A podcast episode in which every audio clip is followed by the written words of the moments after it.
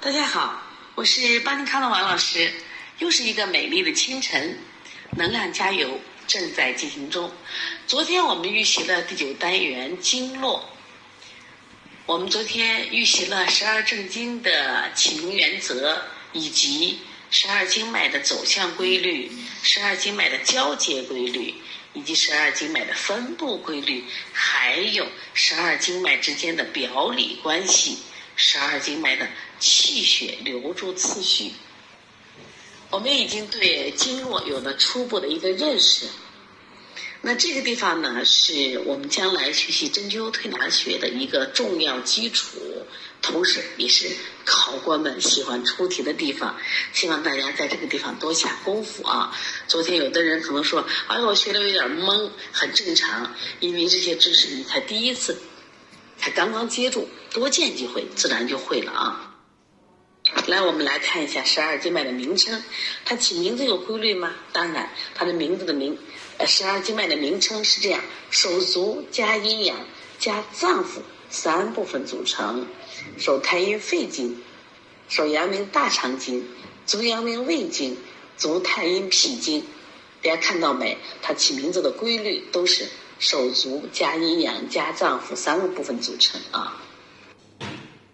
还有，昨天我们讲到这十二经脉分布规律的时候，那么提到了一个条件，我们必须是以行军姿的方式，大拇指朝前，千万不是手掌朝前，一定记住。那我们这个经络分布呢啊，手三阴在我们的手臂内侧，手三阳在我们的手臂外侧。足三阴在我们的腿内侧，那么足三阳在我们的腿外侧。它分的时候是按前中后这样来分的。当时我们起了一个口诀，什么口诀？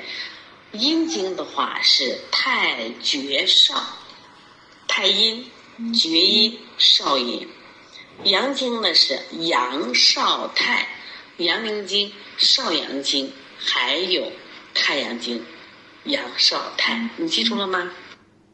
这是对阴经的一个简称，但是很重要的一点，阳经它不管是手上和腿上，它的分布规律是一样的，都是阳少太前中后，就阳明经在前，少阳经在中，太阳经在后，但是阴经不是这样，阴经的手上的阴经。符合太厥少，太阴在前，厥阴在中，少阴在后。但是腿部有变化。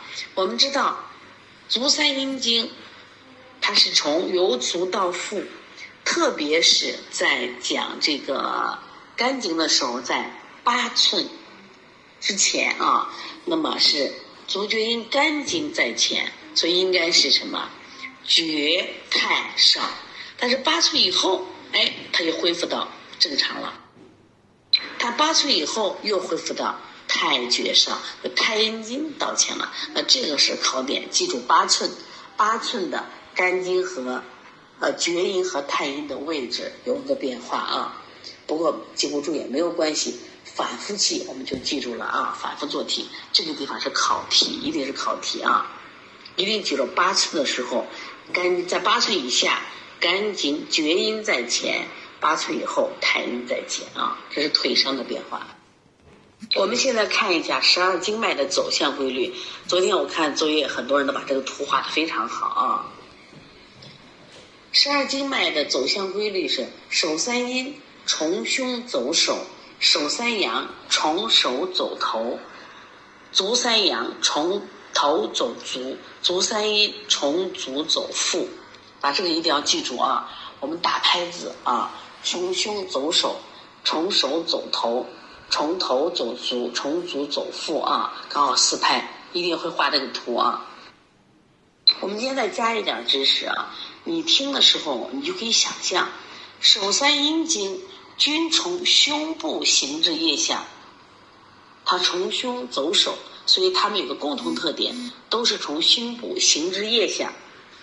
然后手三阳经均行于肩和肩胛部，你想象啊，行于肩和肩胛部，昨天晚上我们上针灸课的时候讲那个手太阳小肠经，是不是都经过肩胛部？然后我们再来想想足三阳经，足三阳经是从头走足嘛，自上而下走行。但是阳明经它是经行于前，它是从我们的头，然后呢主要是在胸腹面啊，包括你看从大腿胸腹面。太阳经像我们经常说的太阳膀胱经，行于后在背腰面。那少阳经呢，行于躯体两侧；足三阴经自下而上均行于胸腹面；足三阴经自下而上均行于胸腹面。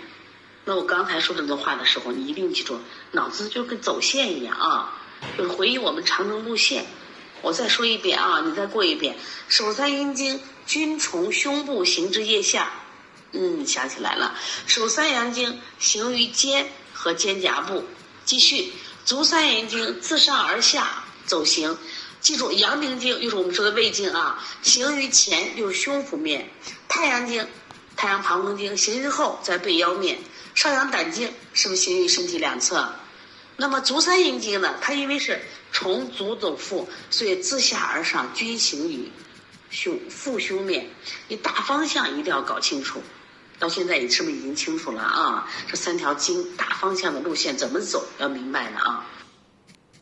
那么下来，我再问一下啊，十二经脉在胸腹部的分布规律，从内向外依次为：足少阴肾经，这是任脉旁开零点五寸啊；足阳明胃经，这旁开两寸，就是我们说的任脉旁开两寸；足太阴脾经。和足厥阴肝经顺序是肾经、胃经、脾经和肝经，肝经是在最外侧的，这绝对是考点啊！我刚才说到的躯干部的分布，你记大方向就行了啊！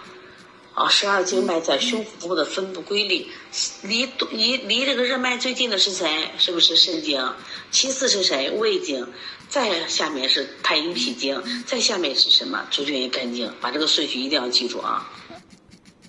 那么通过昨天的预习和今天的复习，我们一下对这个十二经脉的走向规律、分布规律是不是就明白了啊？等一会儿我们再做道题，加强印象。那现在我们来看，有一个非常非常重要的规律，就是十二经脉的交接规律。昨天很多人啊困在这儿出不来了啊。那么交接规律有三条，来跟我一起先记大方向啊。第一个是相表里的阴经和阳经是在四肢末端交接，就在我们的指、手指和指脚脚趾端啊，不是指尖啊，一定不是指尖，是在这四肢末端交接。那你首先是不是要知道谁和谁是相表里的经啊？比如说手太阴肺经、手阳明大肠经这种相表里的阴经和阳经在四肢末端交接。这是最基本的知识了，你必须知道谁和谁是相表里的经嘛？手太阴肺经和手阳明大肠经是不是一对表里经？手少阴心经和手太阳小肠经是一对表里经，手厥阴心包经和手少阳三焦经是一对表里经，足阳明胃经和足太阴脾经是一对表里经，足太阳膀胱经和足少阴肾经是一对表里经，足少阳胆经和足厥阴肝经是一对表里经，你记住了吗？昨天我反复强调，在交接的时候有九个穴位。那首先在四肢末端，它就占了六个。我们现在把这些穴位带上，我们来呃复习一下相表里的阴经和阳经在四肢末端交接啊。手太阴肺经和手阳明大肠经在食指端的什么穴？商阳穴交接。不是尖啊，人家是在桡侧端指甲根儿脚侧零点一寸，千万不是尖儿啊！记住第一个。那么第二个呢？手少阴心经和手太阳小肠经在小指端的少泽穴交接，手厥阴心包经和手少阳三焦经在无名指端的关冲穴交接。这三个记住了吗？翘起你的兰花指。把大拇指和中指收起来，兰花指一翘，这个交接部位是不是就出来了？很有趣。来，我们来看我们脚上的足阳明胃经和足太阴脾经，它是不是相表里的阴经和阳经啊？在足大趾的隐白穴交接，足太阳膀胱经和足少阴肾经在足小趾的至阴穴交接，足少阳胆经和足厥阴肝经在足大趾爪夹后交接，是大敦穴。哦，我们大拇指有两个，它的内侧我们叫隐白，外侧叫大敦，总共六个穴，你记住了吗？第二个，它的交接规律是同名的手足阳经在头面部交接，手阳明大肠经和足阳明胃经，它们的名字是不是一样？手阳明、足阳明，哎，他们在头面部交接，在鼻翼旁的迎香穴交接。手太阳小肠经和足太阳，你看两个是不是同名经？在目内眦交接，目内眦的睛明穴交接，手少阳三焦经与足少阳胆经在目外眦交接，目外眦的童子髎交接，是不是很有趣？哦，原来同名的手足阳经就在同面部交化，都是题呀。昨天晚上我上针灸课的时候，专门又提了一个问题，叫手太阳小肠经，是不是既既进目内眦又进目外眦呀？这三个穴位记住了没有？迎香、睛明和童子髎。现在我们来看十二经脉交接规律的第三个，是足手的阴经。它们既不是表里经，也不是同名经，它们就是阴经，因为它有衔接关系。在哪衔接呢？在胸中交接。这个，然后我们来看一下啊，足太阴脾经和手少阴心经是在心中交接。足少阴肾经与手厥阴心包经在胸中交接，足厥阴肝经与手太阴肺经在肺中交接。你记住了吗？这三条规律，你刚开始不理解，那现在我们讲了第二遍，甚至有人听了好几遍的课，是不是明白了？把这三条规律我们再理一遍啊！你用脑子记啊！十二经脉的交接规律是哪三条呢？第一条啊，我知道了。相十二经脉的交接规律是有哪三条呢？来，你们说。哦，相表里的阴经与阳经在哪儿交接？四肢末端交接。那么第二个规律，同名的手足阳经在哪交接呢？在头面部交接。第三，足手阴经，它们阴经连接是在哪儿呢？是在胸中间。交接，还有一些细节，我们反复去念啊，反复去画图，是不是就会了？今天学起来是不是就轻松很多？所以说一定要有自信啊，千万不要觉得难。我反复讲，中医是一个生活医学，不是难，是你见的太少了。今天看，明天看，熟的不得了，还有什么不会的？所以说，管我们三十加、四十加、五十加、六十加，热爱中医没有任何年龄的限制。而且，你成为一个中医的大咖，啊，你成为一个中医的名流，和年龄无关，甚至可能我们年年越长的人，他理解力越强，将来成就的可能还更容易。所以说，大家要有信心，坚持每天复习一点点，坚持要做题，把一些细节要掌握啊。现在我们来看一下十二经脉的流注次序。昨天我们让大家记了一个口诀，你还记得吗？来，我们一起来说一下啊。十二经脉走向规律的记忆口诀是：肺大胃脾心小肠，膀肾包胶胆肝藏。有人说老师，这个记住以后对我有用吗？我说当然有用了。实在你记不清的时候啊，你把这个口诀记一下，你就能推出来了。一定要记住，十二经脉的流注次序是一个环。从手太阴肺经开始，足经一次相传至足厥阴肝经，最后又附注于手太阴肺经，首尾相贯，形成十二经脉的主要气血循环流注啊！所以大家去画图，一画图是不是就明白了啊？原来十二经脉在这个流注次序的时候跟谁去交接？手一下记住了。昨天我们留个作业，让大家画一下十二经脉气血流注这个次序表，大家画的都特别好啊，特别认真。你通过画的时候，是不是一下把了解了这个十二经脉的流注次序了？是不是也记住了它的这个交接部位的呃穴位了？来，我们今天再来过一遍好吗？你这个时候呢，你就脑子过图啊，你不用看图，我说你就脑子过啊。其实手太阴肺经流注于手阳明大肠经。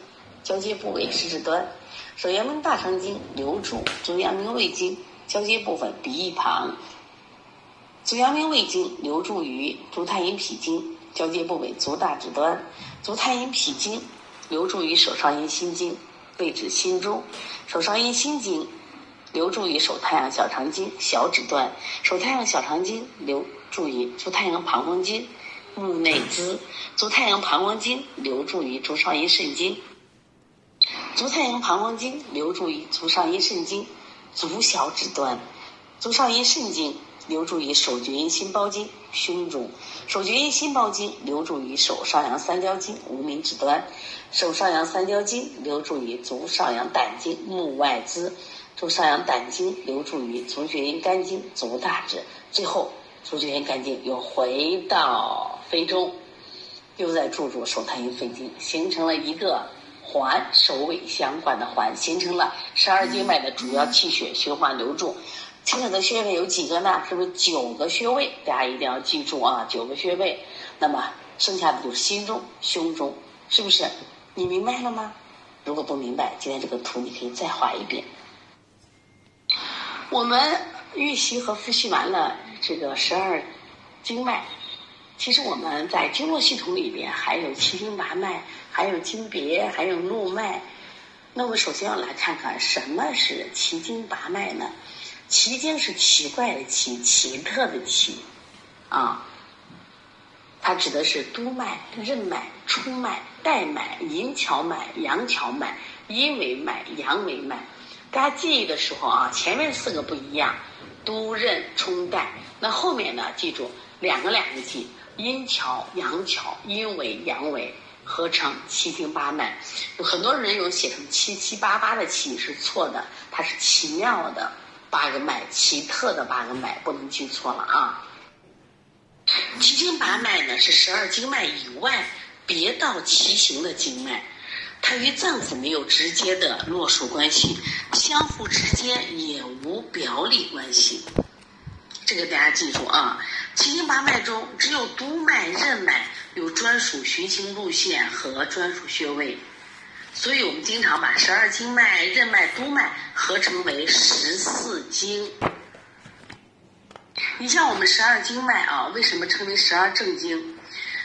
它是经络系统的核心，有一定的起止，有一定的循行路径和分布规律，有一定的走向和交接规律，与脏腑有直接的络属关系，相互之间有表里关系，各有专属的穴位。但是七经八脉不是这样的啊，所以为什么把它没有归到这个十十二正经里边？但是刚刚讲了，督脉、任脉因为有专属循行路线和专属穴位，也把它归到这个十四经里边啊。其余的可没有啊，这也是考点。有时候我们还会见到十二经别、十二经筋啊、十二皮部，这个呢，这些概念大概了解一下。你像十二经别呢，是从十二经脉别行而出的重要支脉，称为十二经别。它的主要功能是干嘛的？就加强十二经脉相位表里的两经之间的联系。十二皮部呢，是十二经脉。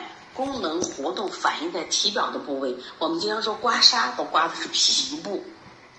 包括我讲针灸的时候，那么一般的老师他们给的都是皮部的穴位，但是我给的穴位都是解剖的穴，把皮揭开皮剖的穴位。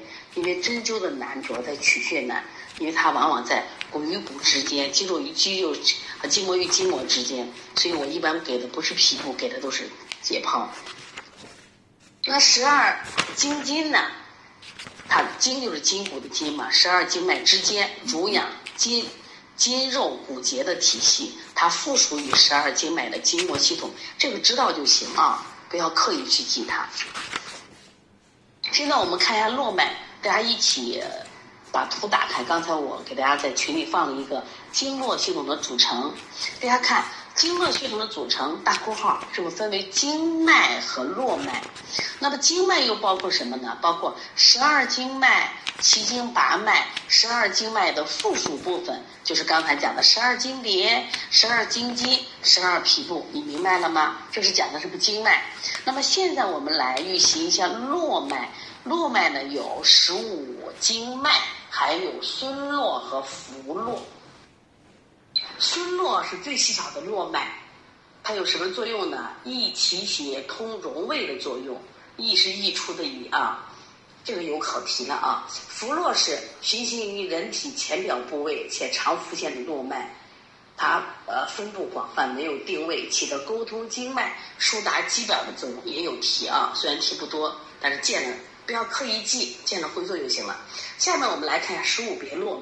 十五别络除了十二经脉以及任督二脉啊各自别出的这个络脉以外，还有一个脾之大络，总共是十五别络，把这个记住啊。我们来看一下七经八脉的功能。简单的说啊，它进一步沟通和密切了十二经脉之间的联系，调节十二经脉的气血，还可以参与人体的生殖。及脑髓功能的调节。我们现在详细看一下七经八脉的基本功能。首先呢，看督脉，督什么意思？督就是总督，还有这个统领之意啊。督脉呢，大家知道循行于背部正中，诸阳经和阳维脉均汇合于督脉。你像督脉与手足三阳经汇于大椎。于足太阳会于百会脑户，于阳维脉汇于风府眼门，因此督脉具有统帅一身之阳经、调节全身阳经气血的作用。所以说，它有个美称为督脉为阳脉之海，它与脑髓肾的功能有关。大家记住了吗？接着我们看一下任脉，任啥意思？担任、任养之意。第一个任是单立人的任，第二个任是女字旁那个任养的养。这个任脉呢有调节阴经气血，所以它有个美称，称为阴脉之海。你看任脉循行于腹面啊，正中线，足阴经均直接或间接交汇于任脉。你像任脉于足三阴汇于中极关元。于阴维脉会于连泉天突，与手太阴会于上脘，与足太阴会于下脘，与足厥阴会于曲骨。手三阴通过足三阴与任脉发生了联系。任脉具有总任一身之阴经，调节全身阴经气血的作用，所以它是阴脉之海。记住了吗？刚才我提到那些穴位啊，大家不要刻意去记，你可以找个图看看就好。这些穴位别着急，我们后面讲针灸的时候会讲，你知道有这回事就行了啊，不要用啊加法去记忆啊，知道就行。我们只知道任脉的作用啊就可以了。那么任脉还有一个很重要的作用是任主胞胎，因为任脉起于胞中，与女子月经来潮以及任养生殖功能。有关，所以任脉为妇人生养之本，所以故有任主胞胎之说。调理冲脉任脉是治疗妇女月经病的主要方法。任脉的两个功能记住了吗？一个是调节阴经气血，一个是助胞胎。以前可能我们对督脉任脉的认识停留于一个是阳脉之海，一个是阴脉之海。一个是调节阳经气血，一个调节阴经气血，是不是还不够啊？我们的督脉与我们的大脑、骨髓、肾的功能有关，它也管生殖呀，还管我们的智慧，对不对？那我们的任脉呢？它还管我们的任养胞胎。所以说，大家一定要通过这次系统学习，对我们这些经络有个更深一步的了解。下来我们来看一下冲脉。冲脉的冲什么意思？就是要冲要道之意。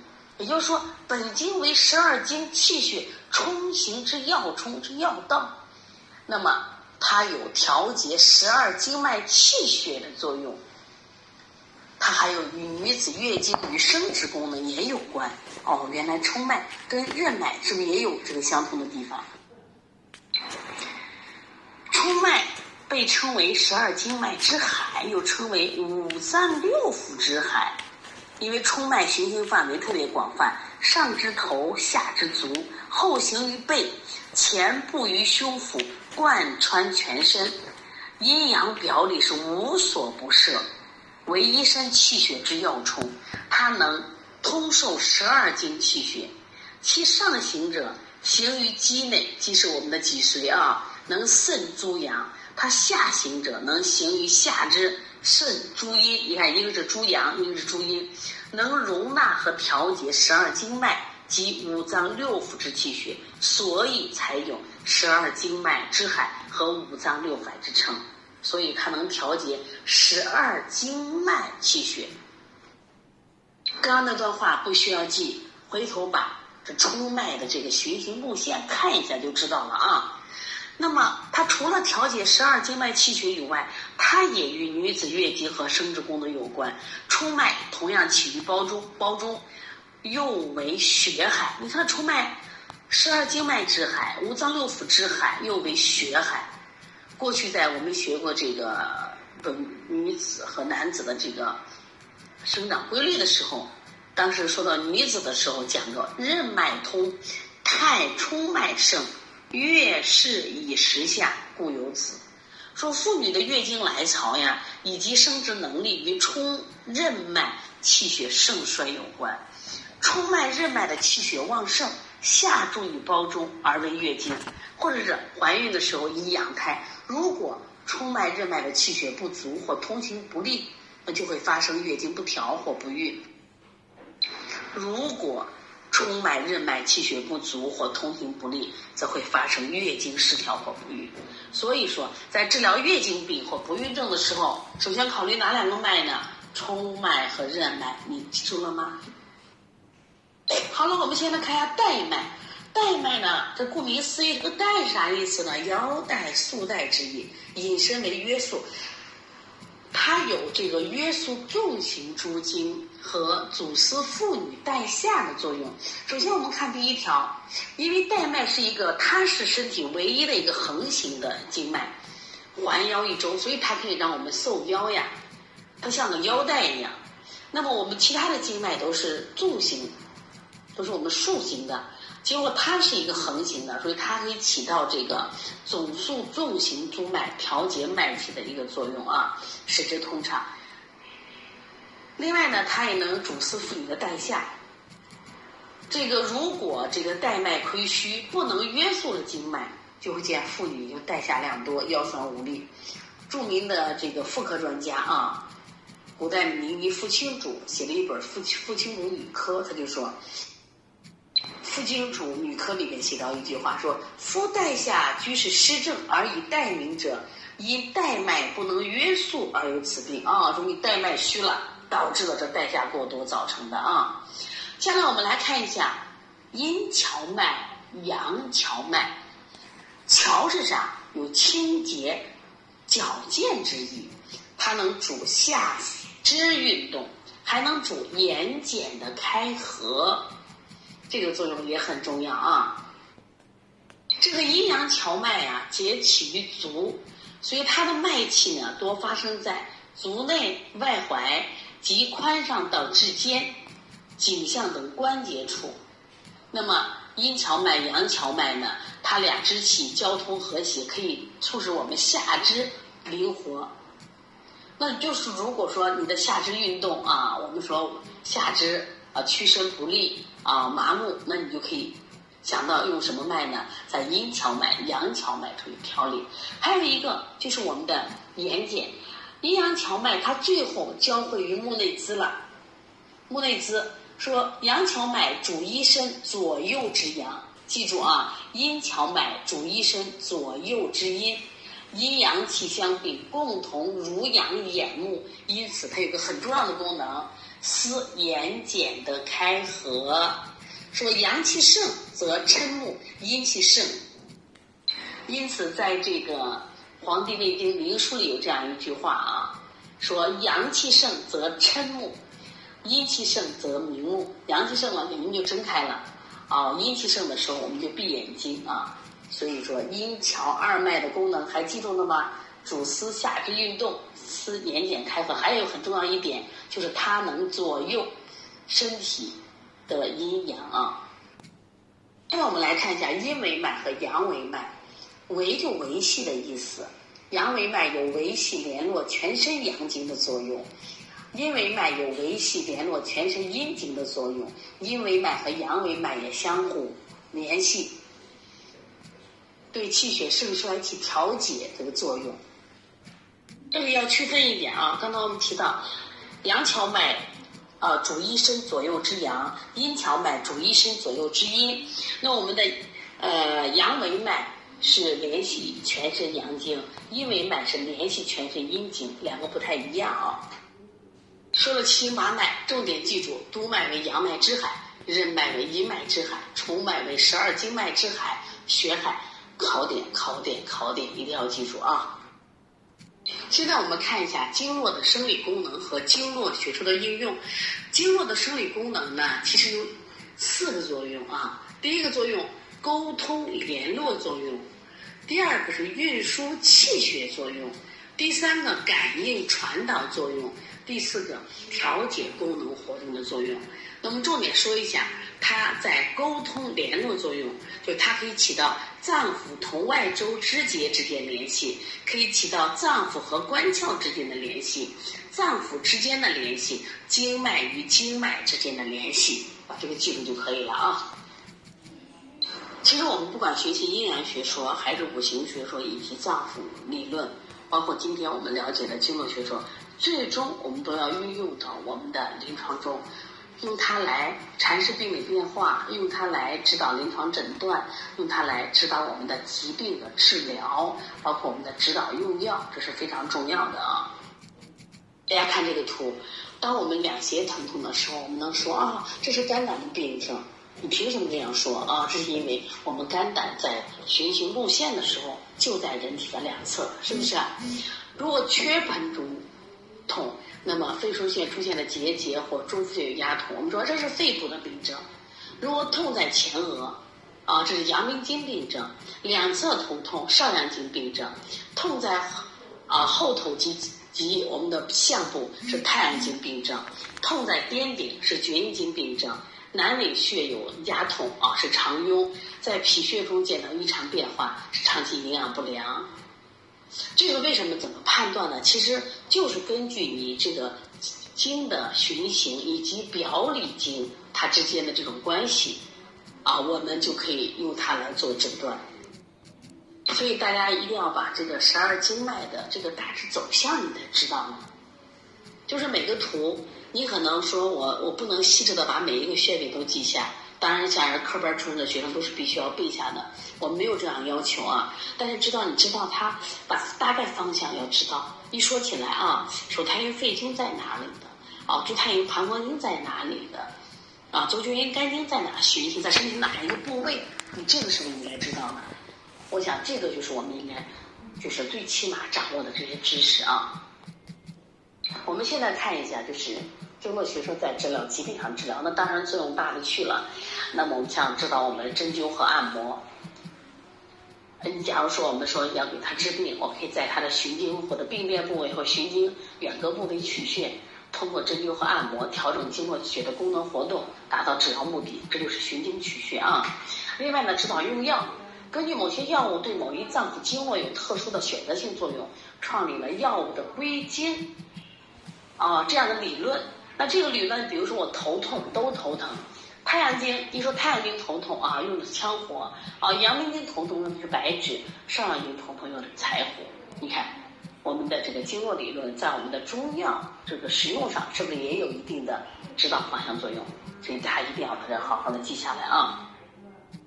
总之呀，经络学说是中医学独特的理论，也是我们中国人的骄傲，我们中国人的智慧啊。它能指导着疾病与症候的诊断与针灸推拿、气功、药物治疗多种方面啊。所以在《黄帝内经·灵枢·经脉》里面给他的高度评价说：“经脉者，所以决死生、处百病、调虚实，不可不通。”还有这个宋代有个名家叫窦才，他曾经说过这样一句话：“说学医不知经络，开口动手便错。盖经络不明，无以识病症之根源，究阴阳之传变。”都是高度的评价啊，经络的重要重要。当然，我们要学针灸的人，首先你最基础的，你首先把这个啊经络最起码的经络走向呀，啊它的分布规律呀、交接规律呀，你必须学会啊。